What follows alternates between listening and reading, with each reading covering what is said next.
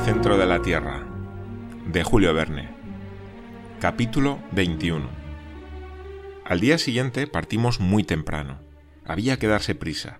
Estábamos a cinco días de marcha de la encrucijada. No insistiré en las penalidades de nuestra vuelta.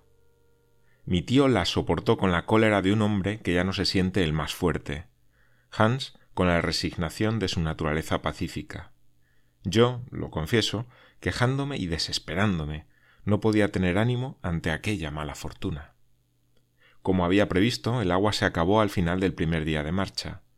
Nuestra provisión líquida se redujo entonces a la ginebra, pero ese licor infernal quemaba el gaznate, y yo no podía siquiera soportar su vista. La temperatura me parecía asfixiante, el cansancio me paralizaba. Más de una vez estuve a punto de caer falto de movimiento, entonces se hacía un alto y mi tío y el islandés me reconfortaban lo mejor que podían. Pero yo veía ya que el primero reaccionaba penosamente a la extremada fatiga y las torturas motivadas por la falta de agua. Finalmente, el martes 7 de julio, arrastrándonos sobre nuestras rodillas y manos, llegamos medio muertos al punto de unión de las dos galerías.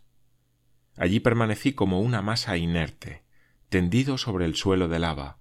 Eran las dos de la mañana. Hans y mi tío, recostados en la pared, trataron de masticar algunos trozos de galleta. Largos gemidos se escapaban de mis labios tumefactos. Caí en un profundo sopor. Al cabo de cierto tiempo, mi tío se acercó a mí y me levantó entre sus brazos. Pobre muchacho, murmuró con verdadero acento de piedad. Me conmovieron estas palabras, por no estar habituado a las ternuras del huraño profesor. Cogí sus manos temblorosas entre las mías. Él se dejó hacer mirándome. Sus ojos estaban húmedos de lágrimas. Le vi entonces coger la cantimplora colgada a su lado. Con gran asombro por mi parte, la acercó a mis labios. Bebe, dijo. ¿Había oído bien? ¿Estaba loco mi tío? Le miraba con aire al helado, no quería comprenderlo. Bebe, repitió. Y alzando su cantimplora, la vació completamente entre mis labios. Oh, goce infinito. Un trago de agua vino a humedecer mi boca abrasada, uno solo, pero bastó para devolverme la vida que ya escapaba. Di las gracias a mi tío juntando mis manos. Sí, dijo, un trago de agua. El último. ¿Oyes bien? El último. Lo había guardado como un tesoro precioso en el fondo de mi cantimplora. Veinte veces, cien veces he tenido que resistir mi horrible deseo de beberla. Pero no, Axel, la reservaba para ti. Tío, murmuré, mientras dos gruesas lágrimas mojaban mis ojos. Sí, pobre niño. Sabía que al llegar a la encrucijada caerías medio muerto, y he guardado mis últimas gotas para reanimarte. Gracias, gracias. exclamé. Aunque mi sed se hubiera aplacado muy poco, había recuperado, sin embargo, algunas fuerzas, y la inflamación de mis labios se había suavizado. Podía hablar.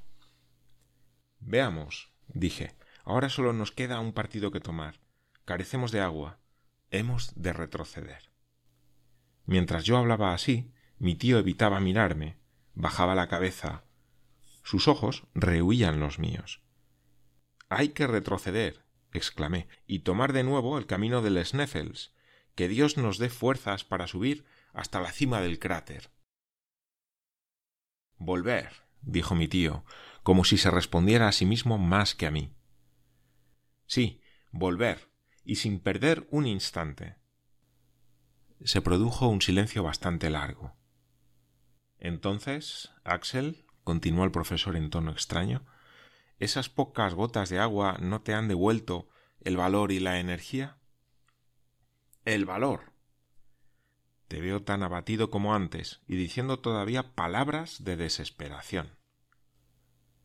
¿Con qué hombre tenía que vérmelas y qué proyectos formaba todavía su audaz espíritu? ¿Cómo? ¿No quiere renunciar a esta expedición en el momento en que todo anuncia que puede triunfar? Jamás. Entonces, ¿hemos de resignarnos a perecer? No, Axel, no. Vete. No quiero tu muerte. Que Hans te acompañe. Déjame solo. ¿Abandonarle? Déjame, te digo. Yo he comenzado este viaje y lo llevaré hasta el final o no volveré. Vete, Axel. Vete. Mi tío hablaba con una sobreexcitación extrema. Su voz, hacía un instante tierna, se volvía dura, amenazadora. Luchaba con una sombría energía contra lo imposible. Yo no quería abandonarle en el fondo de aquel abismo, y por otro lado, el instinto de conservación me impulsaba a huir de él. El guía seguía esta escena con su acostumbrada indiferencia. Sin embargo, comprendía lo que pasaba entre sus dos compañeros. Nuestros gestos indicaban suficientemente la vía diferente por la que cada uno de nosotros quería arrastrar al otro. Pero Hans parecía interesarse poco por aquella cuestión en la que su existencia se hallaba en juego, dispuesto a partir si se daba la señal de partir, resuelto a quedarse a la menor voluntad de su amo. Y que en aquel instante no pudiera yo hacerme entender por él, mis palabras, mis lamentos, mi acento habrían dominado aquella fría naturaleza. Yo le habría hecho comprender y tocar con las manos aquellos peligros que él no parecía sospechar. Y quizá los dos juntos habríamos convencido al obstinado profesor. Llegado el caso, le habríamos obligado a dirigirse hacia las alturas del Sneffels. Me acerqué a Hans, puse mi mano en la suya. Él no se movió. Le mostré el camino del cráter. Permaneció inmóvil. Mi cara jadeante hablaba de todos mis sufrimientos. El islandés movió suavemente la cabeza y señalando tranquilamente a mi tío, dijo Máster. El amo. exclamé yo. Insensato. No. Él no es el amo de tu vida. Hay que huir. Tenemos que llevárnoslo de aquí. ¿Me oyes? ¿Me comprendes? Yo había cogido a Hans del brazo. Quería obligarlo a levantarse. Luchaba con él. Mi tío intervino. Calma, Axel, dijo. No conseguirás nada de este servidor impasible. Por tanto, escucha lo que voy a proponerte. Me crucé de brazos, mirando a mi tío directamente a la cara. La falta de agua es el único obstáculo para el cumplimiento de mis proyectos, dijo. En esa galería del este, hecha de lava, de esquistos, de hullas, no hemos encontrado una sola molécula líquida es posible que seamos más afortunados siguiendo el túnel del oeste. Moví la cabeza con profunda incredulidad. Escúchame hasta el final, continuó el profesor forzando la voz. Mientras tú yacías ahí sin movimiento, he ido a reconocer la conformación de esta galería. Se hunde directamente en las entrañas del globo, y dentro de pocas horas nos conducirá al macizo granítico. En ella debemos encontrar manantiales abundantes. Así lo quiere la naturaleza de la roca, y el instinto está de acuerdo con la lógica en apoyo de mi convicción. Ahora bien, lo que tengo que proponerte es esto. Cuando Colón pidió tres días a sus marineros para dar con las nuevas tierras, su tripulación, enferma y espantada, accedió a su demanda, y él descubrió el nuevo mundo. Yo, el Colón de estas regiones subterráneas, sólo te pido un día.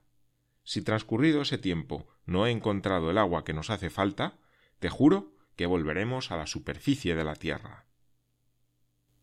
A pesar de mi irritación, quedé conmovido por aquellas palabras y por la contención que mi tío empleaba para hablar con semejante lenguaje. Bien, exclamé, que sea lo que usted desea, y que Dios recompense su energía sobrehumana. Solo tiene usted unas pocas horas para tentar al destino. En marcha.